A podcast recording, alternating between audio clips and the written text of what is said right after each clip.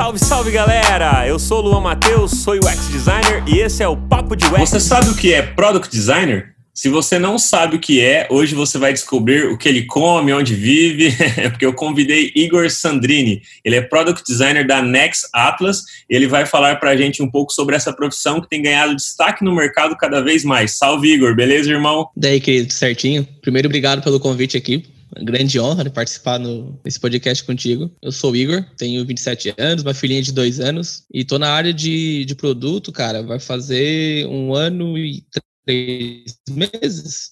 É relativamente pouco. O que me ajudou muito a embarcar dentro dessa área do product design foi a questão do meu background como empreendedor. Então, me deu um bom impulso, assim, nessa questão de entender sobre um pouco de business que é algo que eu considero necessário para um product designer. Bacana, cara, que legal. E é assim, já falando sobre essa questão de você ter esse background como empreendedor, conta pra gente um pouquinho assim como você começou a se aventurar com isso, por que, que você sentiu interesse em se tornar product designer, né? Essa nessa área de UX, o que, que te, te atraiu para isso, né? Eu morei em Portugal quatro anos, fiz meu ensino médio lá. E naquela época a questão dos fóruns de jogos online estava muito, muito alta. E eu comecei a aprender Photoshop desde o CS2, se eu não me engano, para fazer assinatura de fórum. E desde então eu comecei a gostar muito dessa parte de design gráfico, de edição de imagem, manipulação de imagem e tal. E desde que eu voltei para o Brasil e comecei ciência da computação, uma faculdade que eu não terminei, por sinal, eu sempre fiz freela de design.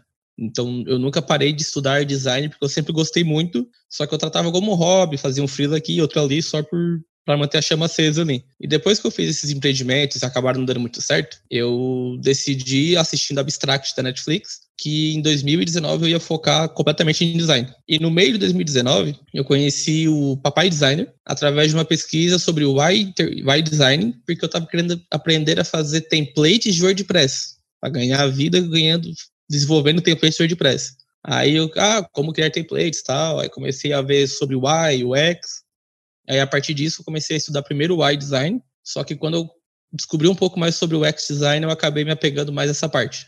Aí depois, meu objetivo foi se transformar no product, que eu acabei trabalhando na minha antiga empresa, que é a Orbisoft ali, e eu pude juntar tudo num só. Então, eu pude aplicar tanto o Y como o X e a parte de business junto.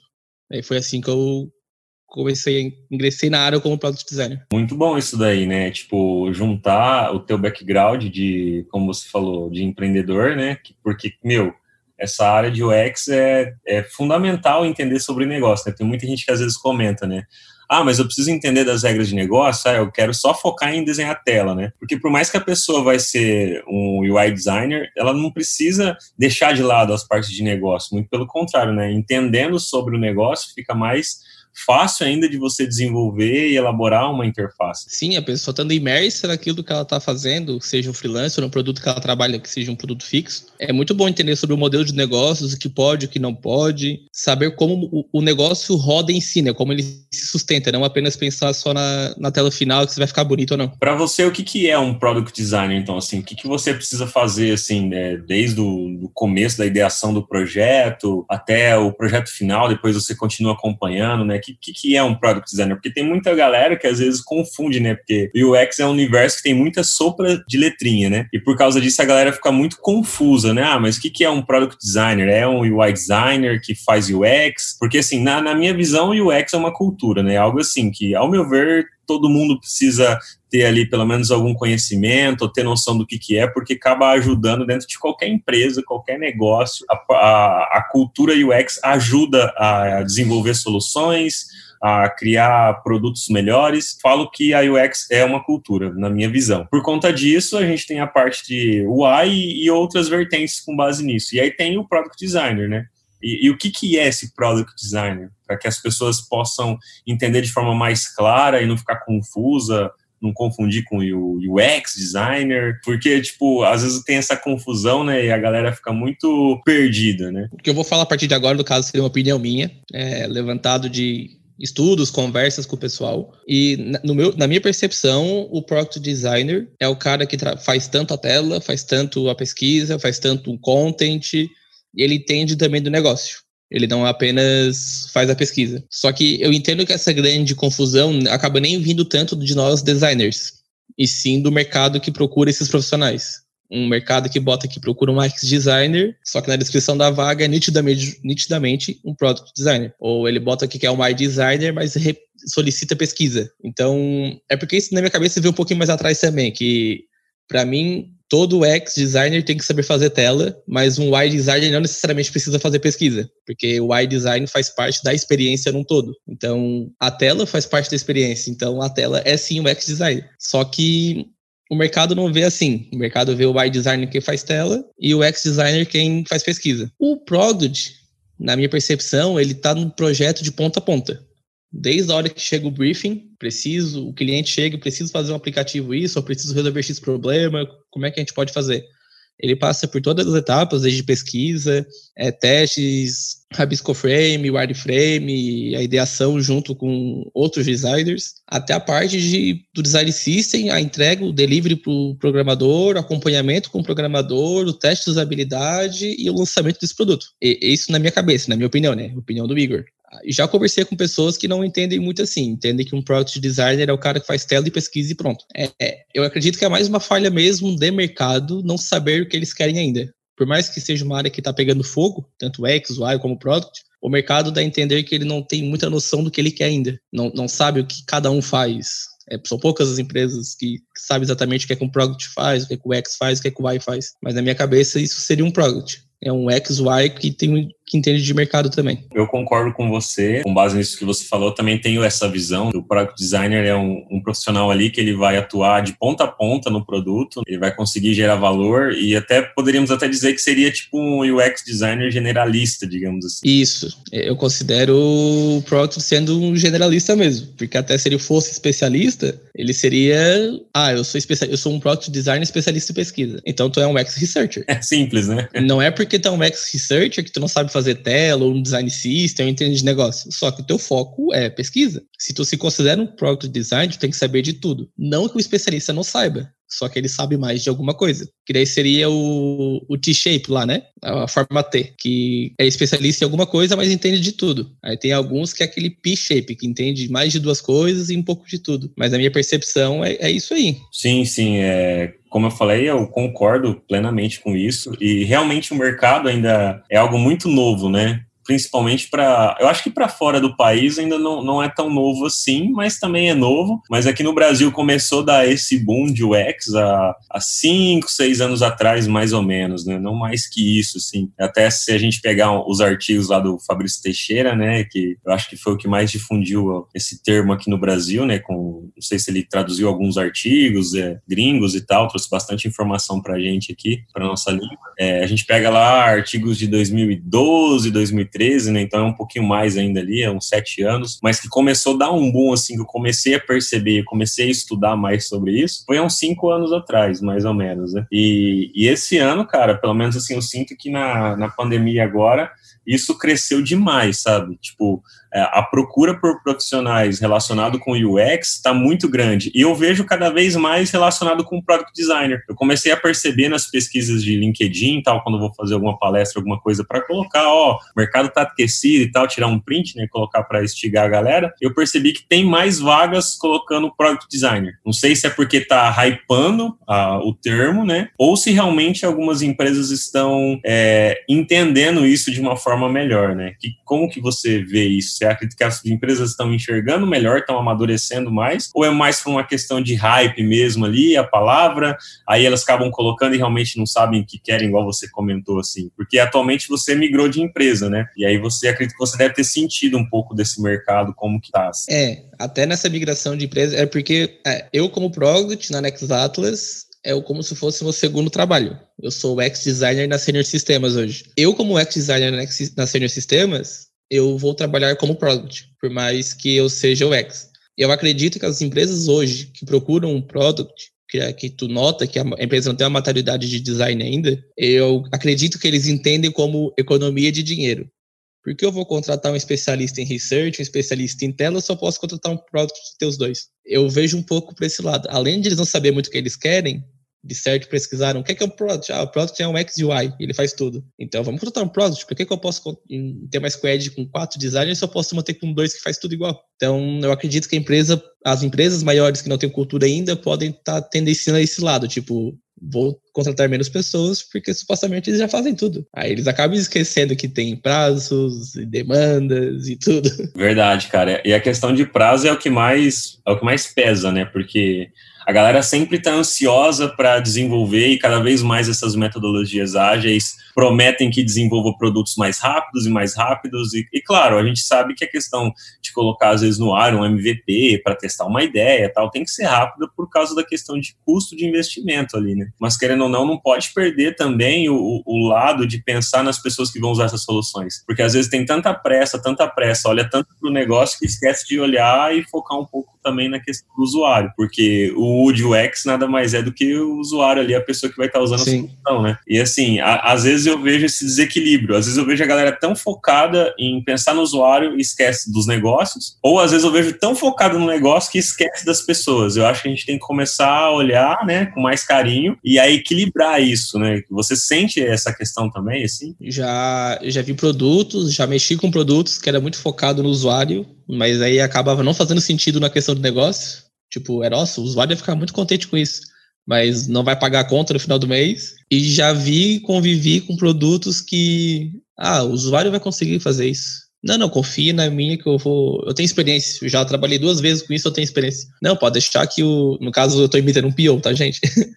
É, não, não, pode fazer essa feature desse jeito que vai dar certo. E nunca foi conversado com o usuário, até que um dia eu consegui conversar com o usuário e eu provei ao contrário. Não, até, sorte que não deu briga no final do dia quando tivemos a reunião, eu mostrando o resultado, mas ele conseguiu entender depois que a palavra dele não é a, a do usuário. Mas essa questão é, é bem complicada e acredito que seja bem difícil encontrar esse equilíbrio. Eu acho que são poucas empresas que fazem isso, que conseguem conseguiram achar esse equilíbrio. Você já respondeu, né, que você fez esse teste com o usuário e, chegou a mostrar para o PO lá, né, que tipo, olha, a gente fez um teste aqui e não vai dar certo essa ideia que você quer colocar para frente, né? Mas como que um product design, além disso que você fez, porque tem alguns, alguns momentos que não dá para fazer isso, né? Que às vezes é mais difícil, é mais complicado. Que dica que você dá assim para para quem é product ou para quem é UX ou para quem é UI mesmo e está ali é, vendo que alguma usabilidade que que, que o PO quer colocar, você sabe, sabe que não vai rolar. O que, que ela pode fazer ali para esquivar disso e mostrar para a pessoa responsável, né, para os responsáveis, ó,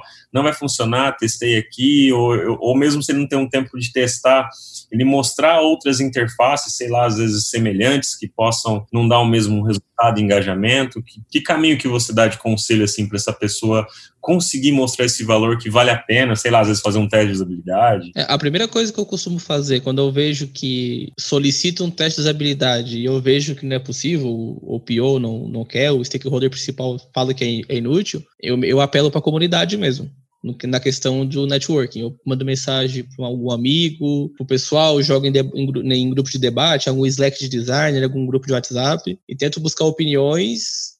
E essas conversas sempre geram algum artigo que alguém já fez esse teste, já passou por isso, apresenta o resultado de algo semelhante.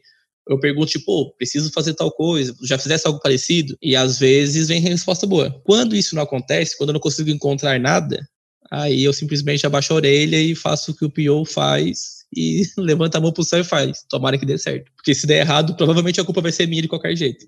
sempre é culpa do designer, né? Sempre, sempre. errado, né?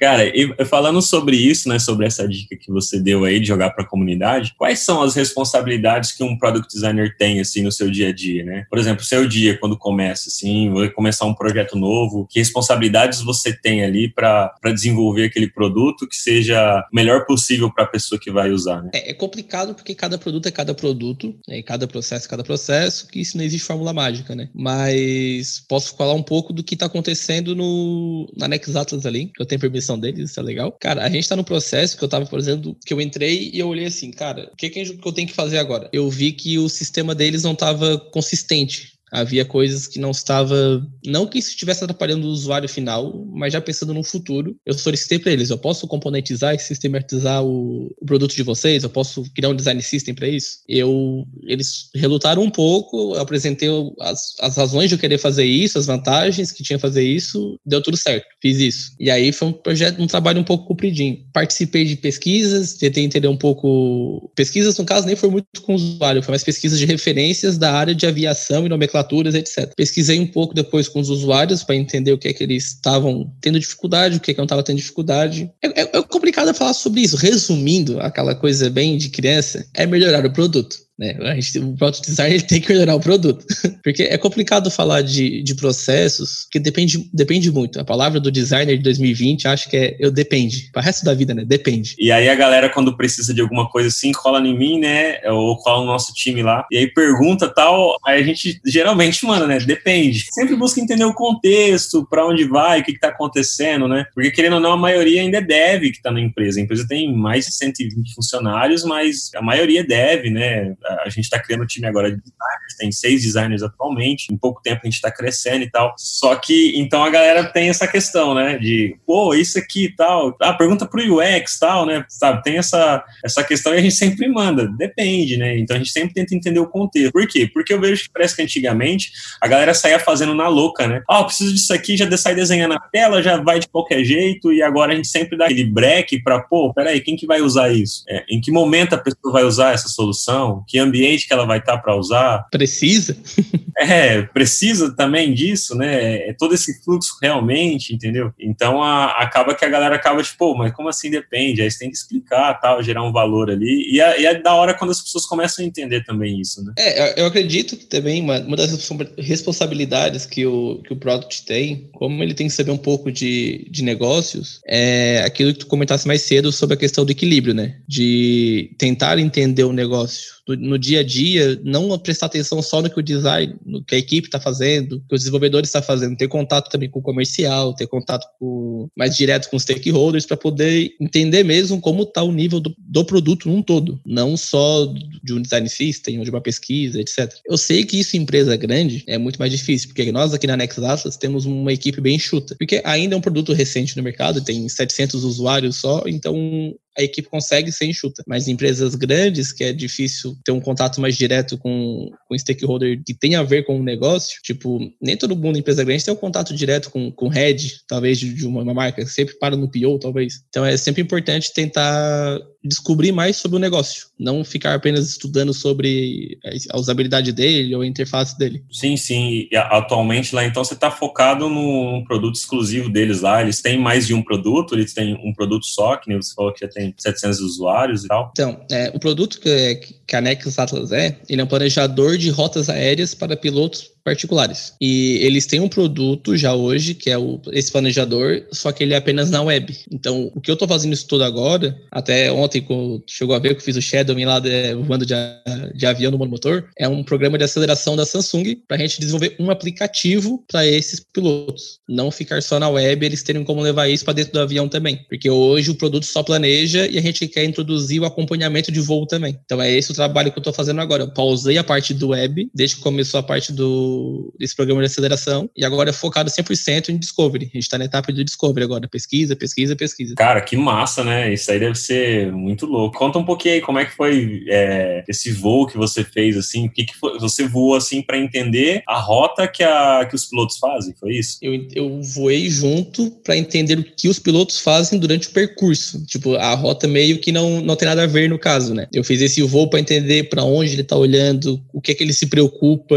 é, algumas algumas coisas que, por mais que eu tenha feito entrevistas com alguns pilotos, eu só pude ver ontem durante esse voo. Que eu nunca soube, por exemplo, que ele ficava mudando a frequência o tempo todo no, no rádio, porque isso nenhum piloto alguma vez falou. Ou eles estavam o tempo todo mudando a tela do painel de GPS, que tem vários formatos de apresentação de imagem. Então são coisas que eu não, não sabia que eles faziam, porque nunca me contaram, por mais que eu tivesse perguntado como é que faz o seu voo. Nunca me falaram que eles ficavam trocando a tela o tempo todo. Ele, eu achei que o piloto, num certo momento, ele só ficava estático na nave. Ele fica o voo inteiro mexendo nas coisas, olhando para lá e para cá, cara. Eu fiquei sim, foi uma experiência muito legal. Tanto de voar no monomotor, que eu nunca tinha voado, mas de ver um piloto de perto, assim, a meio palmo de mim. Foi, foi muito legal. Que massa, né? E isso mostra a importância, né, de estar tá indo, às vezes, muitas das vezes, né, a campo, vendo como as pessoas se comportam, né? Porque é aquela, aquela, né? O usuário nunca fala de fato o que ele faz, né? Ele só fala com detalhes, igual você falou, né? Ele não falou para mim que ficava mudando a frequência toda hora. Você só descobriu estando lá do lado dele, vendo o comportamento dele, para provavelmente agora mapear uma forma de uma solução onde não atrapalhe ele naquilo que ele já tem que fazer, né? Naquilo que ele já está habituado, né? E, e, é muito engraçado quando a gente pergunta pro, pro usuário,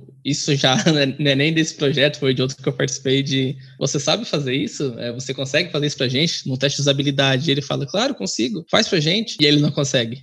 é, é, é muito engraçado quando o usuário sabe, ele acha que sabe fazer as coisas porque ele viu em algum lugar, mas na hora de fazer ele não, não consegue porque o sistema não tá apto para isso. Tipo, não, não tá fácil para ele fazer. Sim, mano, isso acontece direto, né, cara? Tipo, é, e a gente, até a gente que é designer, a gente faz isso também. Eu acho que isso é do ser humano, né? De falar que faz uma coisa, mas faz outra diferente. Ah, com certeza. Falando um pouco disso, é questão da pesquisa, né, que você fez aí de campo e tal, né, para entender as pessoas que vão usar essa solução que você está desenvolvendo. É, por onde que você aconselha uma pessoa que quer se tornar product designer começar a estudar? Você acha que ela precisa começar a estudar, sei lá, com os conceitos de UX, depois ou começa a estudar mais focado em pesquisa ou não, começa mais a estudar a questão de desenhar interfaces de fato, ou não, vai estudar administração porque tem muita coisa de negócio.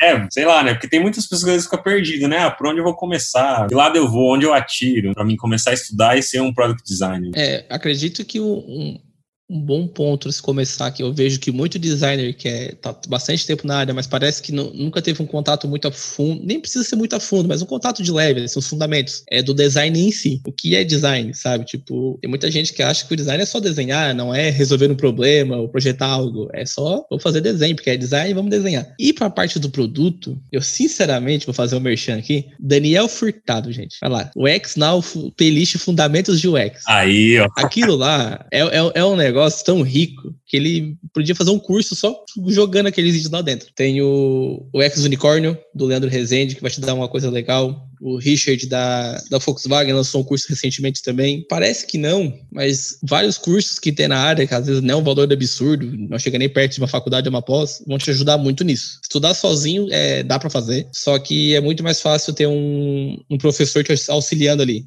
fazer aquele compilado de informações te auxiliar. O pessoal da YLab também tem os cursos muito legal de UX agora, que eles estão focados com case real, é muito, muito legal para poder estudar. E o iDesign, né? nosso excelentíssimo amigo Gilberto Prado com o curso dele de, de Design, que é muito bom e muito completo, que por sinal estou fazendo ainda. E deixa aí também a dica do Notion. Ah, é, quem, quem, quem, quem quiser se organizar, gente, na vida, já tem um curso de Notion muito legal. Vai lá no Instagram depois. Como você vai organizar suas pesquisas, né? É. Templates ali que pode te ajudar, né? Fala aí, Igor, onde encontra um curso? Onde será que vamos encontrar um curso de Notion? Né? Ah, não sei se existe um tão bom assim.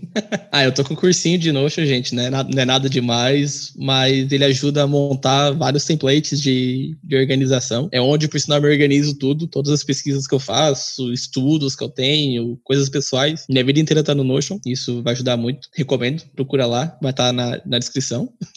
e voltando para os estudos ali de UX, tem sempre a, os livros, isso aí vai ser uma coisa acho que nunca vai mudar. Tem os livros básicos, como Não Me Faça Pensar, para mim é o mais básico que tem, o mais fácil de ler, que ensina muita coisa. Design do dia a dia, design emocional, acredito que pode começar por aí. Para chegar até o product, é começar pelo fundamento de tudo. Passa no geralzão de tudo, vê o que, tu, o que tu mais gosta, vê se tu realmente vai querer ser um product. Tem muito pessoal que quer ser um product, começa a estudar, começa a estudar, se apega numa área específica e se fo e foca naquilo. Então, recomendo sempre estudar o básico de tudo. E depois que já tiver um fundamento bem legal dessas áreas do design, começar a estudar um pouco sobre negócios mesmo. Como montar um negócio, como estruturar um negócio, administrar um negócio. Nada no nível de universidade, né? Mas ler uns livros de vez em quando sobre gestão de pessoas também é importante. É, é uma mistura. Product design é uma mistura. É saber de tudo um pouco e adicionar um negócio no meio. Show de bola, mano. É, são dicas excelentes, né? Principalmente a questão dos livros, né? Eu tenho estudado e focado bastante em alguns livros, apesar de agora também estar tá focando um pouco na, na questão de liderança, por, estar tá liderando o time lá. É um desafio novo para mim, então eu tô, tenho focado mais na questão de estudo de gestão de pessoas, igual você comentou mesmo, né? Né? Ah, e eu acredito que até o product designer mesmo, como você falou, pode focar também um pouquinho os estudos nisso, porque querendo ou não, no dia a dia, quem trabalha com essa área tem que estar envolvido com pessoas o tempo todo. Tanto você, por exemplo, foi lá para fazer essa pesquisa com o piloto, se você não tiver ali uma, uma forma de lidar com aquela pessoa, você pode atrapalhar ele pilotar e você nem conseguir descobrir aquilo que precisa. É, o pessoal às vezes foca muito na questão da hard skill e esquece da soft skill, né?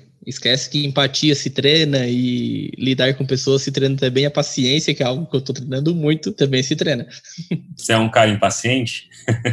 eu tenho pavio muito curto. E eu tenho que aprender a lidar melhor com, as, com feedbacks. Receber feedback e dar feedback é uma coisa muito complicada. A pessoa que domina a arte de dar e receber feedback é uma pessoa feliz. É, dar feedback é uma coisa que eu, que eu acho bacana. Receber também eu, eu gosto, eu gosto bastante. Às vezes tem alguns feedbacks que eu não me sinto tão é, feliz, né? Porque alguns feedbacks não são tão agradáveis a gente receber, mas é bom para o nosso crescimento. E aí que eu faço? Aí eu fico pensando naquilo e aí eu tento, tento não me magoar algumas vezes vezes e transformar naquilo em algo positivo, né? Mas a questão de passar, eu também às vezes penso muito de como falar para, por exemplo, agora como eu comentei da questão da liderança, eu tento sempre medir as palavras que eu vou falar para a pessoa, para a pessoa não se magoar com aquilo que eu estou falando, né? Porque a gente nunca sabe como a pessoa vai receber aquilo que a gente fala, né? Então a gente sempre é, medir as palavras, pensar antes do que, que vai falar, tal, para não magoar aquela pessoa ali que a gente vai falar. É um mal entendimento de, ah, você passou feedback, a pessoa pode ter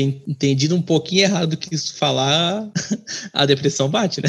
Que dica que você pode deixar para a galera aí que está tentando uma vaga como product designer ou até mesmo como UX, né? Que, ao meu ver, se for um UX designer que faz o UI, é um product, né? Digamos assim, ele só, ele só tem que entender um pouco mais de negócio e ainda não está entendendo. Como montar um portfólio, assim, estruturar algo bacana, né? Tem muita gente que fala assim, ah, o teu portfólio tem que ser de, tipo, detalhar tudo que você fez no projeto, não importa tanto a tela. Ah, outro, ó, importa a tela, você tem que ter um negócio bacana, uma tela bonita ali, e a, e a parte do que você pesquisou ali não é tão importante, só dá uma pincelada. Para você, assim, que, que, o conselho que você dá é claro, né? A sua opinião e a sua visão, mas que pode ajudar a galera ainda. É, é importante ter o teu case meio que formatado para a vaga que tu quer, né? Tipo, se é uma vaga de research, não adianta botar que tu fez Stellar, porque é uma informação meio que inútil para o recrutador ou até para a empresa em si. Para Product, até quando eu peguei, eh, eu consegui entrar na Next Atlas, eu não tinha um case de ponta a ponta documentado. Até hoje eu não tenho, porque tempo. Mas eu documentei uma parte de um projeto que era Discovery, o outro era só UI, o outro tinha um pouco de Design System. E em conversa com a empresa ou com o recrutador, eu fui tipo: olha, eu tenho, não tenho um case completo de ponta a ponta, mas eu tenho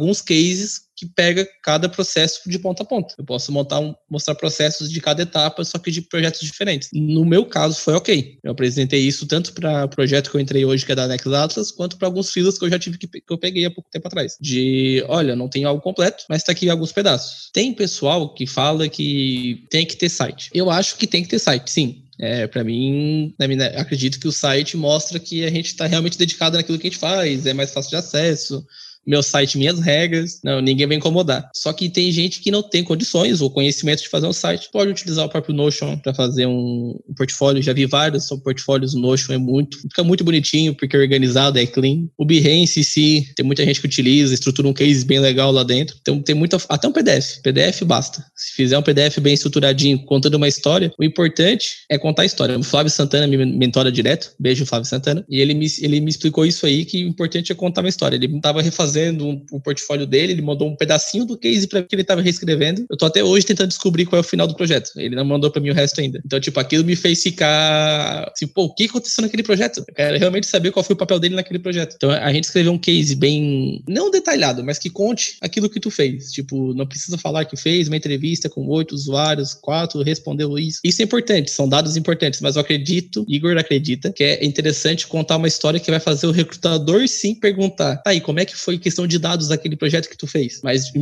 primeiro contar a história, sabe? Deixar a pessoa curiosa para aquilo que tu fez. Mas claro que isso é eu e claro que há recrutadores que preferem números ou empresas que preferem números do que uma história bem contada. Eu mesmo, por exemplo, eu ainda não tenho um portfólio bacana assim estruturado igual você. Talvez às vezes igual você, assim, um pedaço de cada coisa e ainda não tenho um que eu estruture assim de, de ponta a ponta, de mostrar tudo. E assim, até hoje, graças a Deus, nunca precisei também. E eu acho que por não ter precisado, né, sempre eu acabei é, saindo assim e mudando, migrando da, de empresas, tipo, foi tão tranquilo que eu nunca corri atrás também para montar. Mas assim, é, é, claro, não é um conselho que eu falo pra galera, não tenha, né? Muito pelo contrário, porque se você tá procurando, as pessoas vão pedir, né? Eu, pelo menos, tenho pedido para os últimos designers que, que a gente contratou lá na empresa, eu passo a entrevista com a galera, pergunto pra galera o que a galera tem para apresentar e tal, né? Tipo, e aí o pessoal apresenta, né? Os projetos que são feitos e tudo. Aí eu faço umas perguntas que a galera sabe fazer. Se eu vejo que é o nível que a gente tá buscando, dá o ok e manda a galera pra trampar, sabe? Querendo ou não, no, no dia a dia ali, por, por questão do CLT que a gente tem os três meses de, de experiência, eu acho que dá para perceber se a pessoa sabe fazer. Porque hoje em dia também, por ter tanta coisa na internet, a pessoa pode mandar um Ctrl-C, Ctrl-V lá de um projeto, que você, como é que você vai saber a fundo se aquilo é real de fato ou não também, né? Se foi aquela pessoa que fez também ou não. Prova de fogo ali, né? As empresas começar a contratar e usar os três meses de experiência para ver se a pessoa é capaz de fazer aquilo que ela falou que sabia também é um ponto muito importante. E uma dica que eu, eu mesmo quero deixar para a galera é tipo assim, saiba se comunicar na hora da entrevista, sabe? Que teve algumas entrevistas que eu fiz e, e eu vi que a pessoa tinha o potencial, mas eu não sei se bateu a síndrome de impostor na pessoa, que a pessoa ficou mais reprimida, sabe? Ah, mas eu tô buscando mais um estágio e, e pelas telas que a pessoa tinha feito, pelo projeto que ela tinha participado, eu vi que ela tinha capacidade de fazer, mas ela não se sentia capaz. Ela, ela mostrava ali, não soube se comunicar direito na conversa, na entrevista, e acabou que perdeu a vaga para uma outra pessoa. Então, uma dica que der é a galera começar a se comunicar um pouco melhor, ainda mais nessa área, né, que você vai ter que conversar com pessoas o dia inteiro, né, e saber fazer essa comunicação, além daquilo que você já comentou, né, do dar feedback e receber, a, a comunicação mesmo no dia a dia sobre o projeto em si, não só a questão do feedback, é muito importante, né, eu vejo isso, não sei você do seu lado aí, que, que você,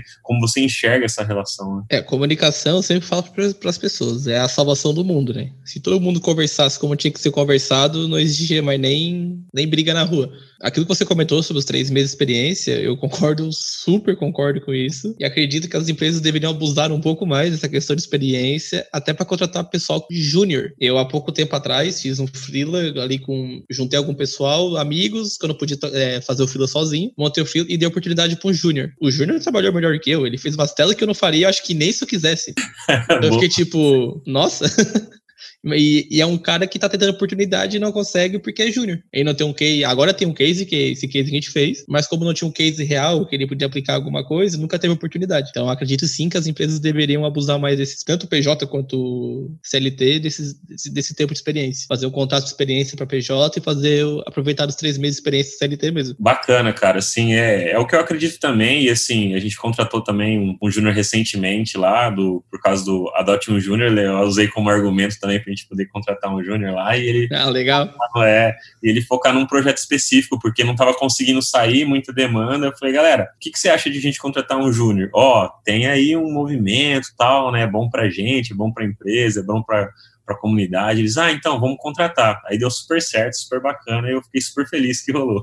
Eu estou tentando agora convencer meu, meus chefes aqui da Nex Atlas botar um estagiário. Ele é um cara que eu conheço, é uma pessoa que eu vejo que, tipo, daria um braço para poder estar tra tá trabalhando com área de produto, mas não tem oportunidade porque ele trabalha hoje numa farmácia. Como é que um cara que trabalha numa farmácia vai aplicar para uma vaga de estagiário, sendo que não tem nada. Então, é complicado mesmo. Esse Adote Júnior ali, abraço pro Rodrigo Leves, ficou algo incrível. Tô vendo muito mais o Júnior sendo contratado hoje. Isso tá sendo muito legal. Sim, é muito bacana essas atitudes, né? Essas iniciativas que ajudam toda a comunidade, né? Ajuda todo um ecossistema. Sim, até falar em ecossistema e comunidade, deixa eu pontuar uma coisa aqui, uma dica pra vida das pessoas que estão ouvindo. Conversem com as pessoas. Sejam cara de pau. Muitas, muitas, muita oportunidade da nossa vida vem por conversas. Porque hoje eu converso com o Luan e o Luan é amigo lá do Marcelo Salles, que é amigo do Richard, que quando vê eu tô falando com o Bill Gates. Dizem que a gente tá a seis passos de qualquer pessoa no mundo. Dizem. Então conversem. Façam amizade, sejam cara de pau. Adicione no LinkedIn, não adicione para adicionar. Adicione e fala, pô, que legal teu trabalho, me conta um pouco mais sobre como é que é e não sei o quê. A vergonha, gente, não é para nossa profissão. Exatamente, cara. E olha, isso é até engraçado, porque a última UX que a gente contratou lá do nosso time, é, eu não contratei ela por causa disso, lógico, né? Só para ficar claro para as pessoas que estão ouvindo. Mas quando eu fui comentar com ela a respeito, né, da vaga, tudo, que é pra gente fazer a entrevista, ela mandou: Ah, ó, eu acompanho você lá no Instagram, viu? Viu? Eu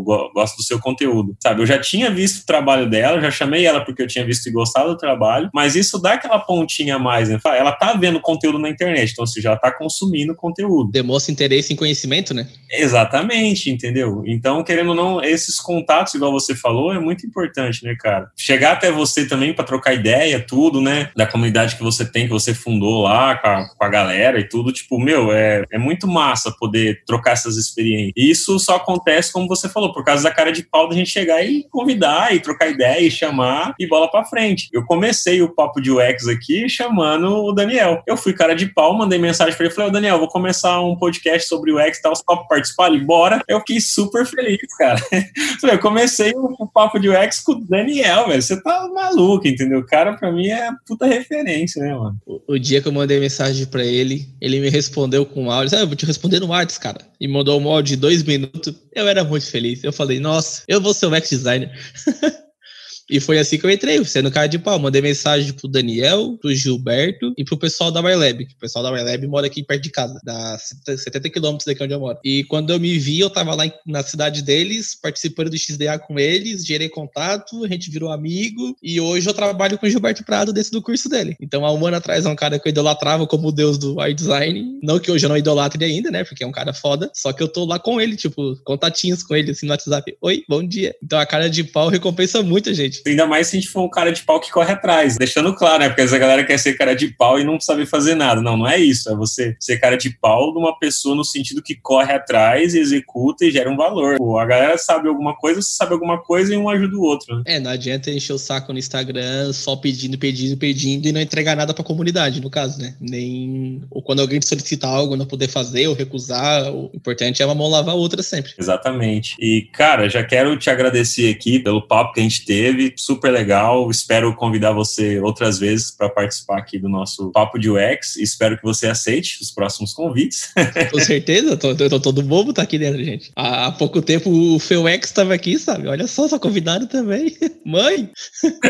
cara, eu para mim, eu que fico feliz, cara, da galera participar, você tá maluco, entendeu? Deixa aí suas redes sociais pra galera, deixa aí da comunidade também pro pessoal aí conhecer, o pessoal entrar lá no Discord. Fala aí quando você vai voltar a ter as, as entrevistas lá que tinha de terça terça-feira à noite também, que era super legais. Então, meu Instagram ali é isuxdesign, de e-ux-design, e o da comunidade é designin.meets, com dois E. O da Designin, a gente deu uma travada agora, tava até meio descontente, porque pandemia tudo virou remoto, a gente começou sendo algo novidade, do nada todo mundo tava remoto, e aí virou uma bola de neve desgraçada. Mas a gente tá querendo voltar agora, a gente tá fazendo umas pesquisas com o pessoal para tentar melhorar a nossa comunidade ali, e em breve eu quero, quero voltar com essas conversas de terça-feira à noite. O o Gabi Sites, a princípio, vai ser o primeiro convidado. Tu já tá na lista de convidado, em breve te mando o convite. Você tá louco, hein? Monstro demais, tá louco? Segue no LinkedIn, manda lá, sempre que precisar, manda mensagem. Se eu não responder rápido, só uma hora eu respondo, gente. LinkedIn tá como lá? Igor Sandrini? É Igor Sandrini fácil de achar. Acho que não vai ter outros Igor Sandrines, né, por aí. Tem, tem o Igor Sandrini, que por acaso é um primo meu, só que ele não é designer. ah, então tá fácil achar. Igor Sandrini, Product Designer, Next Atlas, pronto. É isso aí. Cara, é isso aí. Valeu mais uma vez. Muito obrigado. Quero agradecer também aí a todos os ouvintes que estão aí acompanhando a gente. Para quem quiser algum assunto em específico aí do universo de UX, é só mandar lá no Instagram Papo de UX. E é isso. Valeu. Até a próxima. Obrigadão, Lan. Valeu, pessoal. Até a próxima.